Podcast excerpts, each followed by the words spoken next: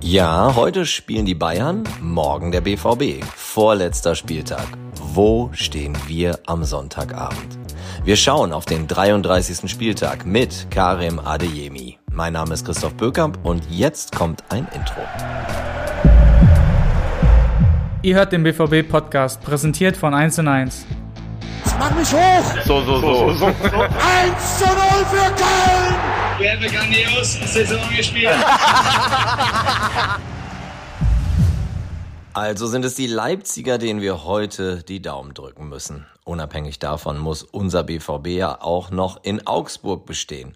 Jetzt denken vielleicht einige von euch, ja komm, Augsburg. Aber die gehen in dieser Saison echt als Favoritenschreck durch. Zu Hause haben sie die Bayern und Union geschlagen, jeweils 1 zu 0. Gegen Leipzig gab es ein 3 zu 3, also noch hat kein Team aus den Top 4 der Liga in Augsburg gewonnen. Aber der BVB ist momentan richtig gut drauf. Ihr werdet es mitbekommen haben. Unsere Offensivleute haben einen richtig guten Lauf. Sebastian Aller, Daniel Mahlen und Karim Adiemi haben zusammen in der Rückrunde 22 Mal getroffen. Wundert euch jetzt nicht, wenn Karim gleich im Feiertagsmagazin bei Nobby trotzdem ja keine so richtig großen Töne spuckt. In Interviews kann man mit ihm zwar auch eine Menge Spaß haben, aber ich glaube, der gehört schon zu denen, die lieber Taten als Worte für sich sprechen lassen. Jetzt kommt das Feiertagsmagazin in voller Länge mit Karim. Zwischendurch melde ich mich nochmal. Viel Spaß.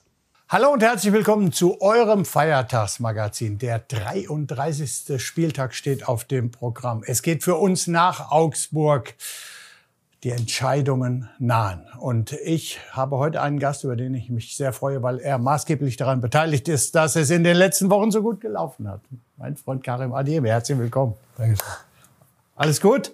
Bei mir immer alles gut. Mega. Ne? Selber auch? Jo.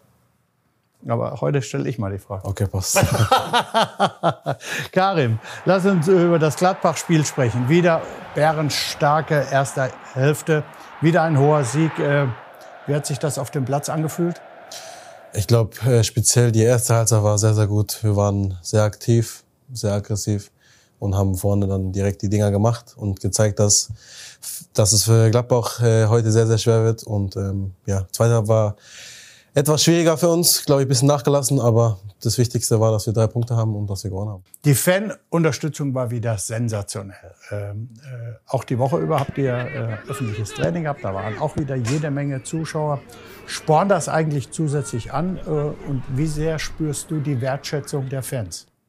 Ähm, sehr, also auf jeden Fall die, die Fans sind, sind sehr, sehr heiß darauf, dass wir, die, dass wir die Chance haben, hier etwas sehr, sehr Großes zu holen. Und ich glaube, die Mannschaft ist auch sehr heiß und wir spüren alle, dass, ähm, dass da auf jeden Fall was geht und dass die Fans äh, in unserem Rücken sind. Und es ist immer schön, wenn, wenn Fans, ähm, sag ich mal, nach dem Training vor dem, vor dem Gelände stehen oder ähm, jetzt beim öffentlichen Training auch da sind. Deswegen ist es immer schön. Da spürst du spätestens, dass du genau die richtige äh, Wahl getroffen hast. Absolut. Also das habe ich schon immer gesagt. Kommen wir ein bisschen zum Sportlichen. Du spielst ja aktuell, ich habe es ja schon gesagt, auf einem sehr, sehr hohen Niveau und du begeisterst die Fans Woche für Woche. Deshalb war es für uns auch nicht so schwer, schöne Szenen von Karim herauszusuchen.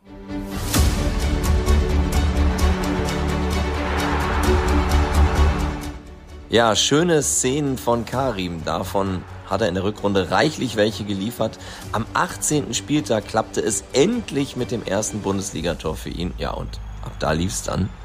Ähm, zwischendrin hat ihn natürlich, das sollten wir erwähnen, ein Muskelfaserriss ausgebremst, aber das hat ihn nicht zurückgeworfen. Und äh, genau das zeigt dieser kurze Einspieler.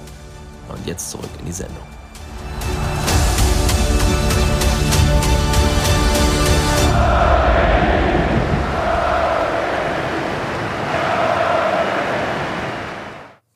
Bisschen Gänsehaut?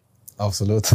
Oder? Jedes Mal. Das ist natürlich schön äh, zusammengeschnitten, äh, ja. tolle Szenen äh, und äh, ja, das sieht so aus, als äh, würdest du nur vor Spielfreude zu sprühen. Wer oder was hat dir geholfen, dahin zu kommen? Ich fühle mich einfach sehr, sehr wohl in der Mannschaft und ich freue mich jedes Mal, wenn ich ähm, hier als Dortmunder auflaufen darf und ähm, für die Mannschaft Gas geben darf.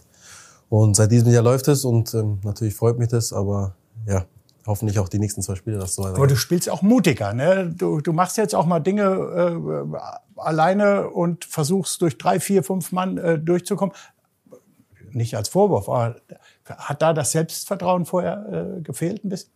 Ja, ich glaube, im Fußball ist es eine große Sache, das Selbstvertrauen. Ähm, Wenn es zwei, drei Spiele nicht läuft, ist es schwer, wieder da reinzukommen. Ähm, und deswegen sage ich ja auch immer, dass das nächste Jahr mir sehr, sehr geholfen hat, äh, dass ich von Null starten konnte. Und ähm, ich glaube, das Selbstbewusstsein ist jetzt auf jeden Fall sehr, sehr da bei mir. Und ähm, ja, ähm, darüber freue ich mich natürlich. Und die, es macht vielleicht auch richtig Freude und gibt Selbstvertrauen, wenn du deinen Namen hier von 80.000 äh, gerufen hast. Ah, absolut. Also da, darüber brauchen wir nicht reden. Äh, wie ich schon immer sage, man kriegt, also ich persönlich kriege immer Gänsehaut, wenn ich äh, hier einlaufe und äh, mich aufwärme schon. Nach dem 6 zu 0 gegen Wolfsburg konnte man auf deinem Instagram-Kanal dieses Foto äh, hier sehen. Ich habe mir sagen lassen, diese Pose ist dem Anime One Piece entliehen. Klär mich doch mal auf, äh, was es damit auf sich hat. Also ähm, ich glaube, wie die Leute vielleicht, wenn sie mich kennen, äh, wissen, bin ich sehr im Anime drin. Und ähm, dann habe ich mir einfach gedacht, dass ich von meinem Lieblingscharakter von One Piece ähm, den Teubel mache, den er immer macht, bevor, sag, sag ich mal, sein Kampf beginnt oder ah. ja. Deswegen habe ich mir den ausgesucht. Wenn ich jetzt richtig äh, eben äh, gesehen habe, ist auch auf deinem Schienbeinschoner ähm, ein Anime. Mhm. Äh, in, inwiefern kannst du dich mit dem Anime identifizieren? Identifizieren ist schwierig. Lernen würde ich sagen, auf jeden Fall. Ähm, wenn man den Anime schaut, geht es viel um Familie und viel um Zusammenhalt und ähm, das ist, glaube ich, auch was, was Dortmund so ausmacht. Ähm, wir sind, glaube ich, auch eine große Familie und halten immer zusammen, egal ja. wo wir stehen. Ähm, und deswegen, ja, vielleicht kann man sich damit bisschen identifizieren, aber ich, meine, ich, lerne, ich lerne lieber, äh, lieber ähm, mehr von dem Anime. Hm, okay. Ja. Auf dem BVB Instagram-Kanal äh, bist du da schön gefeiert worden äh, äh, mit entsprechenden Reels. Äh, ganz ehrlich, wie haben sie dir gefallen und äh, was bekommst du für ein Feedback? Ähm, mir haben sie auf jeden Fall sehr gefallen, weil es weil äh, mal was anderes ist. Ich glaube, nicht äh, jeder Verein macht so, ähm, so gute Reels und äh, überlegt sich, hm, glaube ich, Tag für Tag oder Spiel, Spieltag für Spieltag, was man da so machen kann. Und ich glaube, auch viele Leute haben das gesehen und auch sehr gefeiert, glaube ich, wie ich in den Kommentaren gelesen habe. Genau, so soll es ja auch sein. Ja. So, jetzt kommen wir zum Fußball. Es geht gegen Augsburg und in der Hinrunde gab es ein 4 zu 3. Das war ein total wildes Spiel hier bei uns im Stadion. Ähm, und zu Hause sind die Augsburger sehr, sehr, sehr stark. Wir äh, äh, auswärts nicht ganz so gut. Die haben zu Hause schon Bayern, Gladbach und Leverkusen geschlagen. Auf was muss man bei dieser äh, Mannschaft besonders achten? Ich glaube genau auf sowas, weil dass sie ähm, zu Hause extrem stark sind und gegen jeden gewinnen können. Aber ähm, wir, ähm, glaube ich, müssen von der ersten Sekunde zeigen, dass wir den äh, keine Sekunde zum zum Atmen zum Atmen lassen und ähm, dass wir die erste Halbzeit dann direkt äh, sage ich mal, mit paar Toren entscheiden können. Und das ist das Wichtigste. Umso länger es 0-0 äh, steht, umso schwieriger wird's. Wir haben ja in den letzten Spielen gerade hier zu Hause gesehen, äh, wie wir Tore schießen können gegen äh, Frankfurt, Wolfsburg. Gladbach hat andauernd Big Bang gemacht. Und mhm. äh, von daher könnt ihr sicherlich mit einer breiten Brust auch nach Augsburg fahren und dementsprechend dort auftreten. Ja, absolut. Müssen wir. Also wir haben, wir haben äh, nichts zu verlieren. Wir müssen einfach nur ähm, positiv ins Spiel gehen, aggressiv sein und der Rest kommt dann einfach von selber. Das war's schon.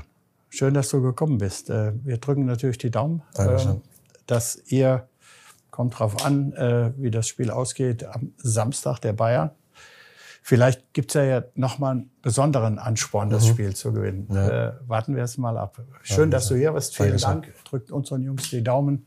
Macht's gut. Der Nobby und Kalle. Der Kalle.